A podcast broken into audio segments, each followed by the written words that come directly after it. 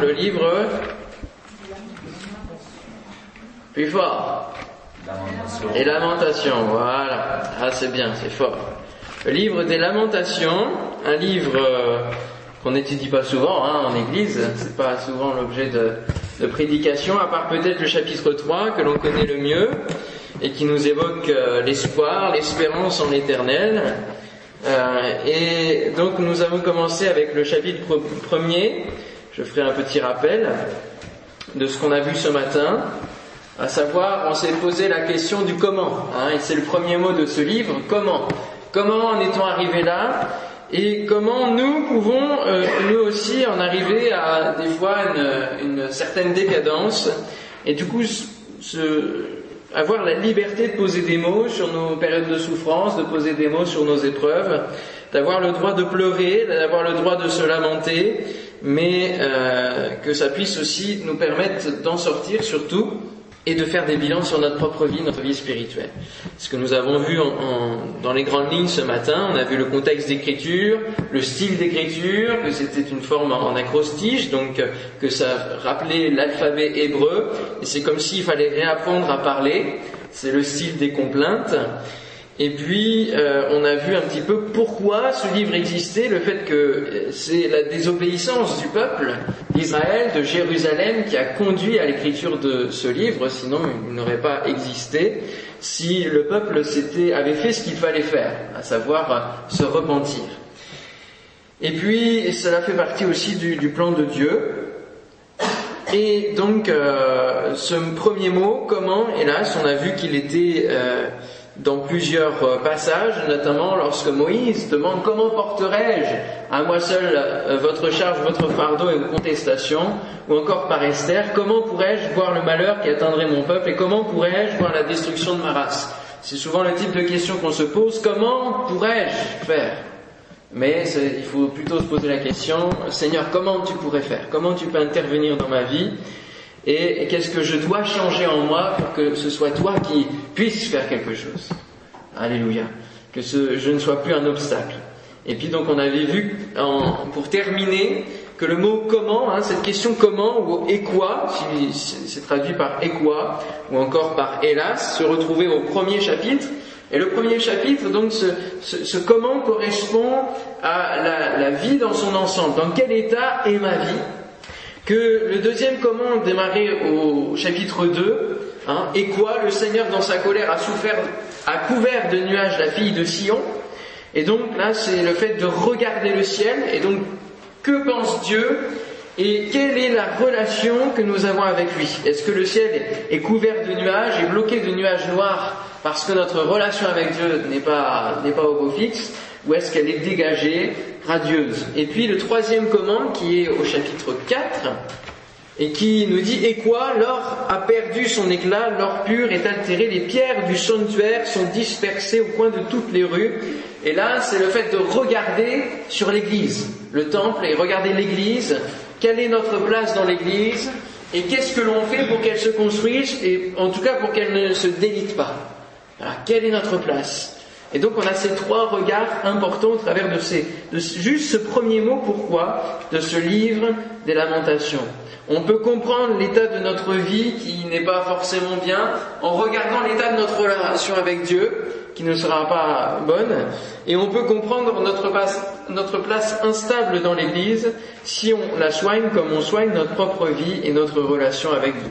Les choses sont imbriquées les unes dans les autres et c'est comment et ces trois regards sont imbriquées aussi les unes avec les autres. Alors on va continuer dans cette étude en parlant de la valeur d'exemple du peuple d'Israël. Pourquoi ce, ce livre est important? Il nous montre l'exemple du peuple d'Israël. L'Ancien Testament, c'est une préfiguration de tout ce qui va se passer dans le Nouveau Testament. Et le Nouveau Testament accomplit l'Ancien.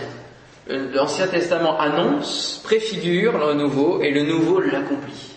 Comme Jésus a dit lorsqu'il est dans le sermon sur la montagne qu'on a vu la semaine dernière, je suis venu non pour abolir l'Ancien Testament en fait, hein, la loi, mais je suis venu pour l'accomplir.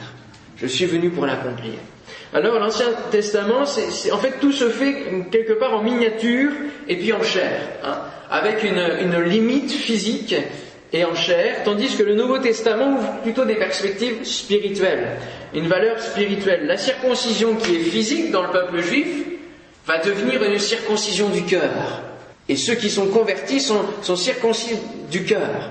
J'espère ce soir que vous êtes circoncis dans votre cœur. Les sacrifices qui devaient être offerts, hein, les animaux qui devaient être sacrifiés dans le temple, vont devenir finalement un sacrifice de louange envers notre Dieu.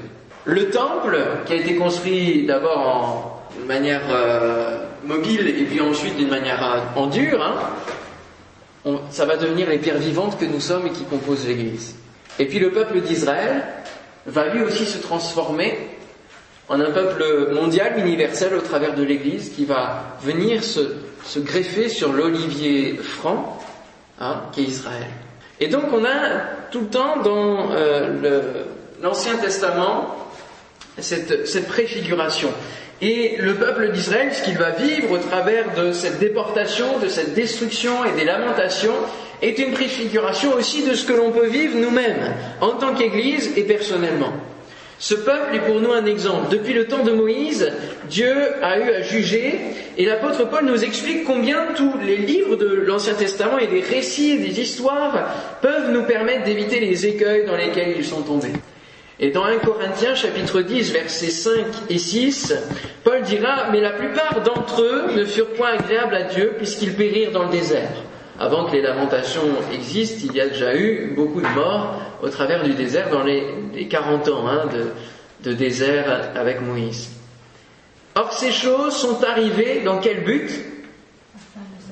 Pour nous servir d'exemple afin que nous n'ayons pas de mauvais désirs comme ils en ont eu. Donc on est encore plus responsable, on est encore plus redevable parce qu'on a des exemples avant nous. Et donc on doit euh, réfléchir et apprendre des leçons de ce monde et de, tout ce qui a pu se passer déjà dans ce monde, de l'histoire du monde, mais aussi l'histoire bien sûr du peuple d'Israël en tant que chrétien.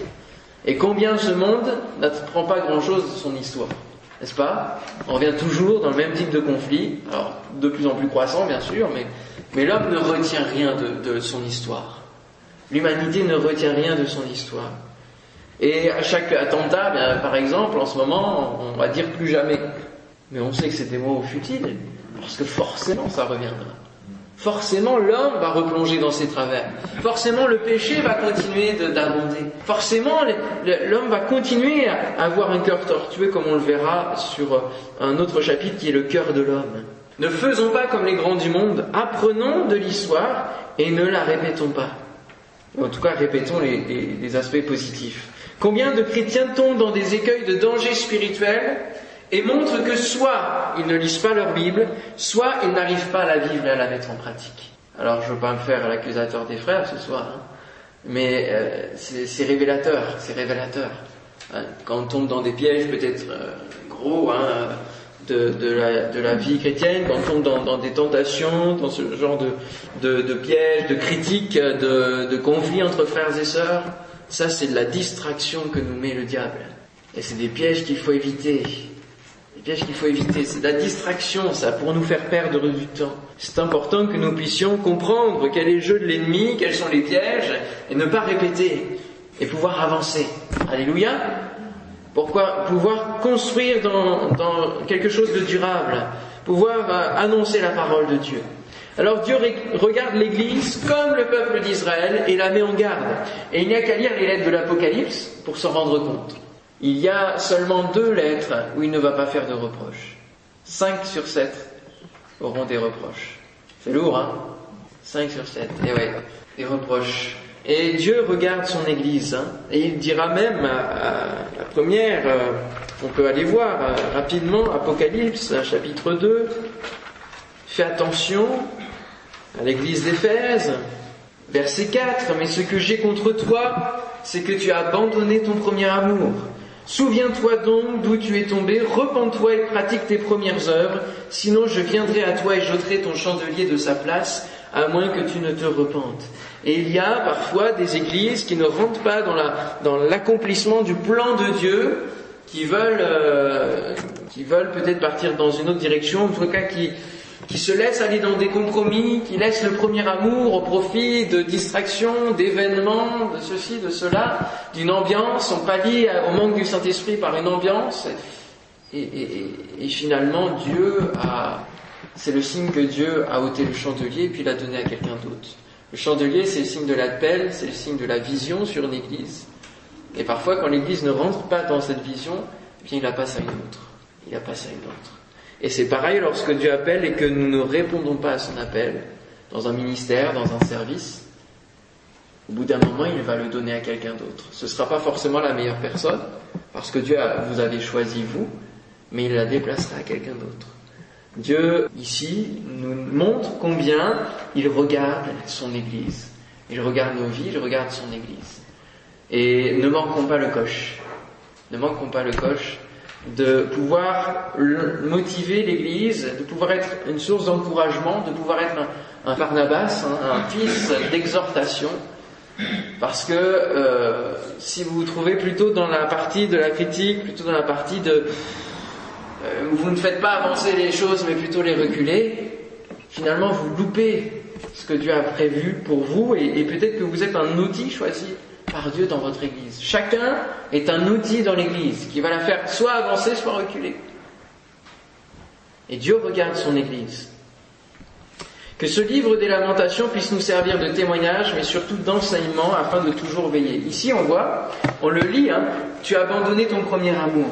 Que lorsque nous lisons ce, ce genre de texte, nous puissions nous dire, eh bien Seigneur, que jamais ça m'arrive encore d'abandonner ton premier amour et que que je ne tombe pas dans ce piège. Épargne-moi de, cela.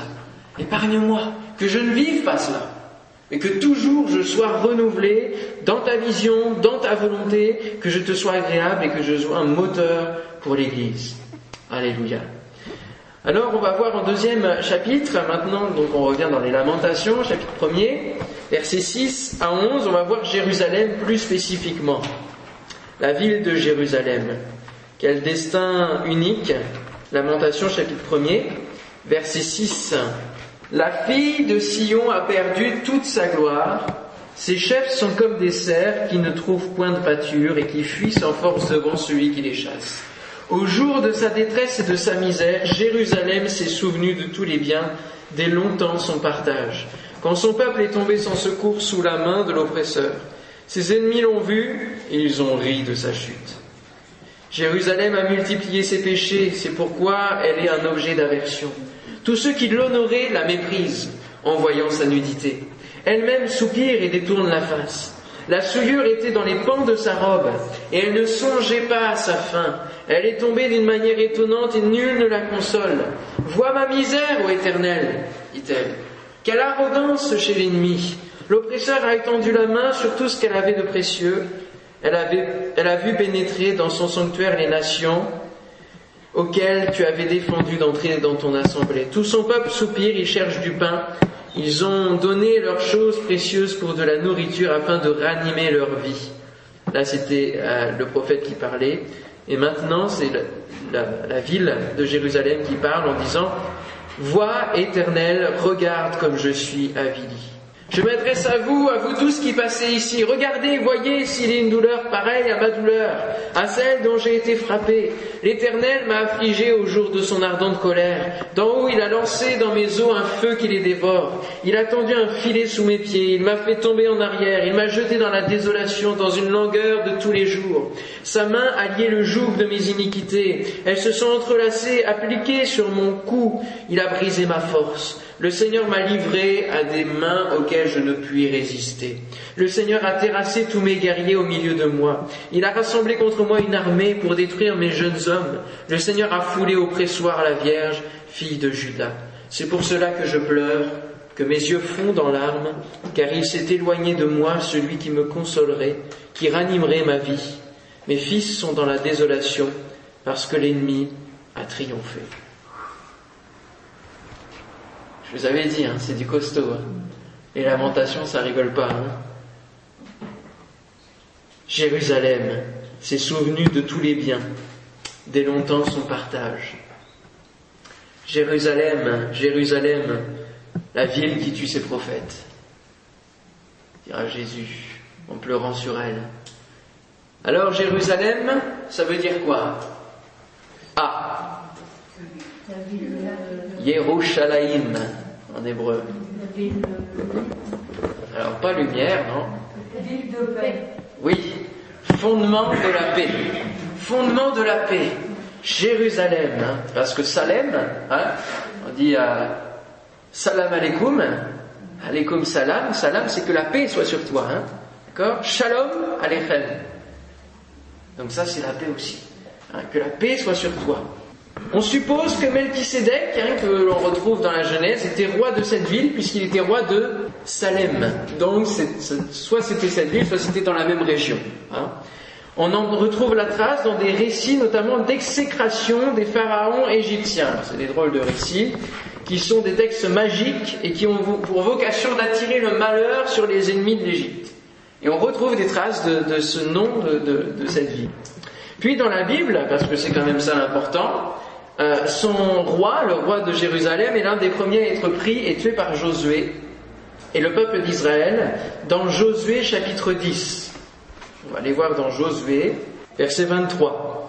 Ils firent ainsi et lui amenèrent les cinq rois qu'ils avaient fait sortir de la caverne, le roi de Jérusalem, le roi d'Hébron, le roi de Jarmut, le roi de Lachis et le roi d'Aiglon. Lorsqu'ils eurent amené ces rois devant Josué, Josué appela tous les hommes d'Israël et dit aux chefs des gens de guerre qui avaient marché avec lui, Approchez-vous, mettez vos pieds sur les coups de ces rois. Ils s'approchèrent et ils mirent les pieds sur leurs coups. Josué leur dit, Ne craignez point et ne vous effrayez point, fortifiez-vous et ayez du courage, car c'est ainsi que l'Éternel traitera tous vos ennemis contre lesquels vous combattrez. Après cela, Josué les frappa et les fit mourir.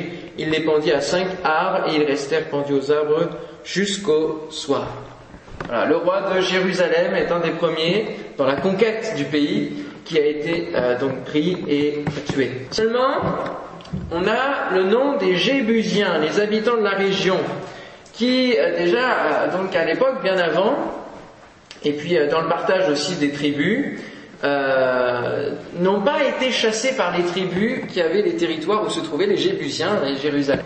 Et donc on avait sur la ville de Jérusalem deux tribus qui étaient un petit peu donc en, limitrophes. On avait Judas et Benjamin. Et ces deux-là ont eu tour à tour donc euh, essayé de chasser les Jébusiens, mais ils n'ont pas réussi. Et donc ils ont cohabité avec les Jébusiens et les habitants de cette ville et de la région de Jérusalem. Hein? On a par exemple dans Juge 1, 21, je vous le lis, les fils de Benjamin ne chassèrent point les Jébusiens qui habitaient à Jérusalem, et les Jébusiens ont habité jusqu'à ce jour dans Jérusalem avec les fils de Benjamin. Ou Juge 1.8, les fils de Judas attaquèrent Jérusalem et la prirent, ils la frappèrent du tranchant d'épée et mirent le feu à la ville, mais finalement les Jébusiens ont continué d'exister. Alors Jérusalem devient ensuite la capitale d'Israël lorsque David va la reconquérir, hein, dans 2 Samuel chapitre 5 versets 6 à 9. On va le prendre ensemble dans 2 Samuel chapitre 5 2 Samuel chapitre 5 versets 6 à 9. Le roi marcha avec ses gens sur Jérusalem contre les Jébusiens, habitants du pays, et dirent à David, tu n'entreras point ici, car les aveugles même et les boiteux te repousseront. Il devait être costaud quand même ces gars-là. Hein. Ce qui voulait dire, David n'entrera point ici. Mais David s'empara de la forteresse de Sion, c'est la cité de David. David avait dit en ce jour, quiconque battra les Jébusiens et atteindra le canal, quiconque frappera ses boiteux, ses aveugles, qui sont les ennemis de David. C'est pourquoi l'on dit, l'aveugle et le boiteux n'entreront point dans la maison. David s'établit dans la forteresse qu'il appela cité de David. Il fit de tous les côtés des constructions en dehors et en dedans de Milo. Alors cette cité de David fut choisie ensuite par Dieu pour que réside son nom. Fait, Jérusalem était une ville comme les autres avant, et puis Dieu l'a choisie pour y faire résider son nom. Et en même temps, ce nom de fondement de la paix, c'est quand même quelque chose d'important, et on comprend de logique pour que Dieu y mette son nom. 1 roi chapitre 11 versets 36 et 37, je vous le lis. Je laisserai une tribu à son fils afin que David, mon serviteur, ait toujours une lampe devant moi à Jérusalem la ville que j'ai choisie pour y mettre mon nom, je te prendrai et tu régneras sur tout ce que ton âme désirera, tu seras roi d'Israël. Ça, c'est lorsqu'il a parlé à Salomon et qu'après, Salomon a construit le temple à la place de David, son père. Hein. Et donc là, Dieu, il fait régner son, nom, sa présence. Il y a la dédicace du temple, et c'est quelque chose quand même de merveilleux. Et puis, patatras, les fils de Salomon, c'est la décadence. Puisqu'il y a schisme entre deux royaumes. Hein. On a, on a, enfin, dans un royaume, un schisme, on a Israël et puis Juda. On se retrouve avec deux parties dans Israël. si vous avez une Bible, vous pouvez regarder les cartes à la fin, hein, qui vous expliquent euh, étape par étape ce changement de situation. Et donc, on a dans 1 roi 12, 21, où il nous est dit, Roboam, arrivé à Jérusalem, puisqu'il était donc euh, celui qui allait euh, prendre Juda, rassembla toute la maison de Juda et la tribu de Benjamin, 180 000 hommes d'élite propres à la guerre pour qu'ils combattent contre la maison d'Israël afin de la ramener sous la domination de Roboam, fils de Salomon. Donc lui, il a voulu euh, reprendre le total, mais bon, ça n'a pas forcément fonctionné comme cela. Et on arrive à la conquête de Jérusalem par Nebuchadnezzar en 605 avant Jésus-Christ. Ça va, vous suivez toujours? Un peu dur le soir là, hein? Toutes les dates. Mais 605 avant Jésus-Christ. Donc je vous rappelle, la ville de Jérusalem a été prise en 585 avant Jésus-Christ. Vous voyez un petit laps de temps entre deux. Et Nebuchadnezzar a commencé en 605 et il va faire de roi, donc qui n'est plus roi maintenant, mais qui est Joachim. Hein, vous avez Joachim et Joachim, il y a de quoi se perdre. Il va faire de lui son vassal. Donc en fait, Joachim va régner, mais sous domination babylonienne déjà. Et puis Joachim, au bout d'un moment, il va commencer à vouloir se révolter et à vouloir reprendre le pays en 602. Mais paf, c'est aussitôt stoppé. Et donc, ils vont déporter le fils qui s'appelle justement Joachim. Ils vont le déporter. Ils vont déporter 3000 autres prisonniers. Et du coup, c'est Sédécias qui prend la place et qui devient roi. Mais pareil, sous domination babylonienne. Ce dernier se rebelle aussi, il veut, en, 589, voyez, on se rapproche, et lui aussi ne va pas réussir. L'armée babylonienne dévaste tout le pays de Juda jusqu'en 586-585 avec la déportation des habitants et Jérusalem complètement détruite. Bon, alors on arrive là et on est au point moins, moins que zéro parce que Jérusalem a pu vivre, etc. Et puis là, elle est complètement complètement détruite, en état de ruine.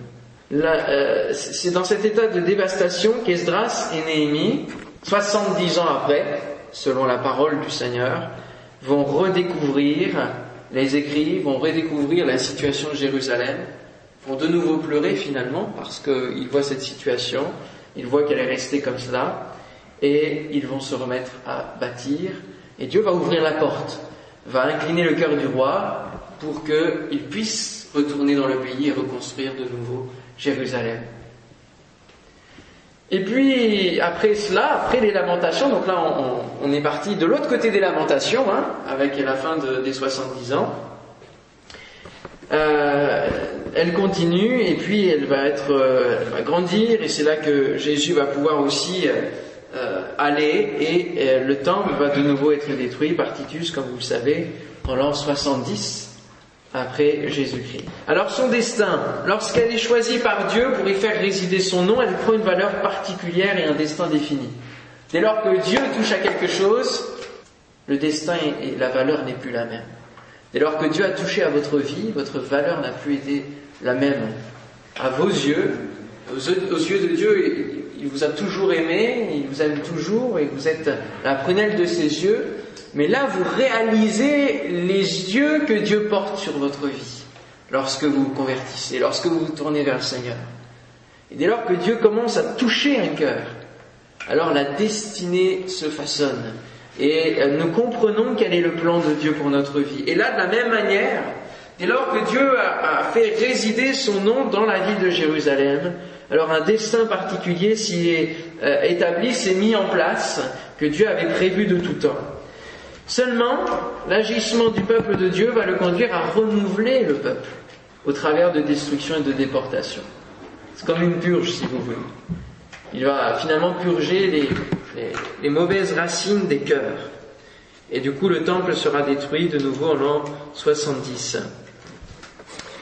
Dans Jérémie 4, on a une similitude entre la description de la ville de Jérusalem et la description de la terre avant la création. Et je vous invite à ouvrir dans Jérémie chapitre 4. Finalement, Dieu va la ramener à néant. Et là, c'est une prophétie, donc c'est avant qu'elle s'accomplisse. Elle sera accomplie, il y aura les lamentations derrière. Et là, on a déjà l'annonce. Hein. Dans le livre de Jérémie, il ne fait que annoncer, annoncer, annoncer, annoncer la destruction. Et on, retrouve vraiment une mise à plat comme avant la création de Dieu. Jérémie 4, verset 23. Je regarde la terre et voici, elle est informe et vide. Les cieux et leur lumière a disparu. Je regarde les montagnes et voici elles sont ébranlées, et toutes les collines chancellent. Je regarde et voici il n'y a point d'homme, et tous les oiseaux des cieux ont pris la fuite. Je regarde et voici le Carmel est un désert, et toutes ces villes sont détruites devant l'Éternel, devant son ardente colère. Car ainsi parle l'Éternel, tout le pays sera dévasté, mais je ne ferai pas une entière destruction. Lorsque Dieu va détruire Jérusalem et envoyer les ennemis contre le pays, il va faire une remise à zéro. Et là, on a vraiment la description de comme s'il n'y a point d'homme, il n'y a plus de personne. On est dans le néant, hein, le tohu bohu de ce début de, création, avant la création. La terre était informe et vide et l'esprit se mouvait au-dessus des eaux. Et lorsque euh, nous avons érigé parfois des, des hôtels à d'autres dieux, lorsque nous avons construit une vie et pris des habitudes et des plis depuis tant et tant et tant d'années, le Seigneur a besoin parfois de faire une remise à zéro et de tout ébranler, de tout casser. Des fois, il y a une dévastation dans notre vie, dans des moments de jeûne et prière, dans des moments d'épreuve, pour qu'il y ait un brisement en nous. On parle souvent du brisement, hein. on peut chanter. Brise-moi, Seigneur, un petit peu euh, en comptant fleurette, n'est-ce pas? Euh, Mais quand on le chante et quand on le prie, euh, attendez-vous à ce que le Seigneur le fasse vraiment. Mais on a besoin de cela. On en a besoin pour que ensuite il puisse reconstruire sur ces ruines et qu'il puisse vraiment euh, refaire en une nouvelle création. Finalement, c'est l'œuvre de l'Esprit en nous hein, qui refait une nouvelle création. Toutes les choses passées, toutes les choses anciennes sont passées. Maintenant, je suis en train de devenir nouveau, nous dit 2 Corinthiens 5, 17. Alléluia. Merci Seigneur pour le fait que tu me brises, mais c'est pas pour simplement me faire mal en fait. C'est pas ça, c'est pas ça le but du Seigneur. Mais c'est dans le but de me reconstruire, de faire de moi quelqu'un de meilleur, de faire de moi quelqu'un de droit, de juste. Alléluia. Ça c'est ça c'est fort. Hein et les lamentations, on comprend même s'il y a cette question du comment, on comprend au travers de, du chapitre premier que Jérusalem le reconnaîtra que c'est à cause de ses péchés. Mais finalement, on voit qu'il y aura une reconstruction derrière que Dieu a prévue. Une reconstruction, une double bénédiction, comme Dieu a pu donner à Job, de manière double, tout ce qu'il avait perdu. Dieu s'est restauré parfaitement et doublement. Alléluia. Jérusalem, c'est une ville pas comme les autres qui est aujourd'hui trois fois sainte, hein, et trois fois l'objet de convoitise de trois religions qui s'opposent et se détestent. Eh oui, on a les juifs, les musulmans et les chrétiens qui veulent absolument le contrôle de cette ville, qui veulent le contrôle des monuments de cette ville, qui veulent, euh, qui seraient prêts à tout pour avoir cette ville. Ville dans laquelle il ne reste du temple que le fameux mur et lamentation. Lieu saint des juifs, lieu de prière, hein, c'est leur seul lieu finalement euh, euh, important pour eux. Hein. C'est là qu'ils font euh, euh, tout ce qui est des bar mitzvah, la, lecture de la Torah, de tout cela. Ils le font à cet endroit-là, face à ce mur. La prière, etc. Vous avez sûrement vu dans les médias, hein, ils glissent les petits papiers de prière, les petits rouleaux, plein de choses dans ces murs des lamentations. Que dans nos vies, il n'y ait pas qu'un mur de lamentation, frères et sœurs, mais qu'il y ait un temple construit, que nous soyons réellement le temple du Saint-Esprit, comme nous dit la parole de Dieu qu'il n'y ait pas qu'un mur de lamentation, qu'il ne reste pas que cela, mais que ce soit vraiment le fondement de la paix. Et nous avons lu l'autre jour dans le serment sur la montagne, heureux ceux qui procurent la paix, car ils seront appelés fils de Dieu. Alléluia. Que nous soyons un temple solide, inébranlable, fondé sur la foi en Christ, qui procure la paix. Fondement de la paix, cette ville est restée un symbole fort, mais Dieu, au travers de la grâce, a remplacé ce fondement terrestre qui restait fragile par son Fils Jésus, la pierre angulaire du nouveau temple sur lequel nous construisons nos vies. Et c'est contre cette pierre que Jérusalem va encore s'achoper, s'endurcir. Contre Jésus-Christ lui-même que Jérusalem va tourner le dos et va finir par crucifier celui que Dieu a envoyé. Matthieu 23, versets 37 à 39. Jérusalem, Jérusalem, qui tue les prophètes et qui lapide ceux qui te sont envoyés. Combien de fois ai-je voulu rassembler tes enfants comme une poule rassemble ses poussins sous ses ailes, et vous ne l'avez pas voulu. Voici votre maison vous sera laissée déserte. Car je vous le dis, vous ne me verrez plus désormais jusqu'à ce que vous disiez, béni soit celui qui vient au nom du Seigneur. Et c'est quand ils diront ça finalement d'une manière euh, forcée lorsqu'ils verront qu'ils n'auront plus de force face à toutes les nations qui se ligueront contre elle, qu'elle va dire Seigneur secours-nous, Seigneur on a besoin de toi, on reconnaît qui tu es. Et c'est quand même à Jérusalem que le Saint-Esprit va descendre en premier. D'où la marque finalement de l'onction et de la bénédiction que Dieu veut faire découler sur elle. Et c'est du coup de Jérusalem que va commencer la grande mission, la grande commission des disciples. Destin quand même particulier. Acte 1, chapitre 12 à 13. Alors ils retournèrent à Jérusalem, de la montagne appelée des Oliviers, qui est près de Jérusalem, à la distance d'un chemin de sabbat. Quand ils furent arrivés, ils montèrent dans la chambre haute où ils se tenaient d'ordinaire, et puis là se déverser le Saint-Esprit. Jérusalem jouera un rôle important dans la suite des temps, car elle est en opposition à Babylone. Babylone, c'est la ville des hommes, c'est la ville charnelle, c'est la ville de confusion et de débauche. L'Apocalypse 11.2 nous dit, mais le parvis extérieur du temple, laisse-le en dehors et ne le mesure pas, car il a été donné aux nations et elles fouleront au pied la ville sainte pendant 42 mois. Là aussi, donc, elle, aura un rôle particulier. Les nations et l'Antichrist vont fouler et souiller le temple et la ville sainte. Dieu mettra ensuite un terme à tout ce triste spectacle et il promet à ceux qui croient et à ceux qui persévèrent jusqu'à la fin une nouvelle Jérusalem. Amen. Et c'est celle-là que nous attendons. Même si on fait un voyage en Israël et qu'on va visiter Jérusalem, celle que nous devons espérer, c'est la nouvelle que Dieu est en train de préparer de toute éternité. Celle où il y aura que de l'or, que des pierres précieuses, que euh, Dieu sera lui-même la lumière.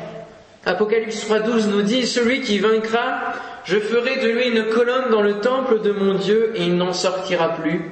J'écrirai sur lui le nom de mon Dieu et le nom de la ville de mon Dieu, de la nouvelle Jérusalem qui descend du ciel d'auprès de mon Dieu et mon nom nouveau. Alléluia. Jérusalem a un destin bien particulier. Pour l'instant, on en est aux lamentations. Elle, elle, a les pans de sa robe qui sont souillés. On l'a lu ensemble. Verset 9, la souillure était dans les pans de sa robe et elle ne songeait pas à sa fin. Que l'Église puisse être trouvée par Jésus lorsqu'il reviendra. Une Église irrépréhensible, sans tache ni ride, sans tache sur sa robe ni ride et que nous, nous songions bien sûr qu'il y aura une fin sur cette terre et qu'il faut qu'elle se prépare pour l'éternité. Parce qu'on a tendance à vivre, à vivre, à vivre. Hein, les hommes se mariaient, buvaient, mangeaient, etc. Et ne pensaient pas à Dieu du temps de Noé. Et Jésus dira pour la fin des temps que les hommes seront comme du temps de Noé, que le monde sera comme du temps de Noé. Ils mangent, ils boivent, ils se marient, ils se disent, mais sauvés de quoi? On a besoin d'être sauvés de quoi? Et ils continuent à vivre. Mais il y aura un temps, une fin. La porte de la grâce va se fermer.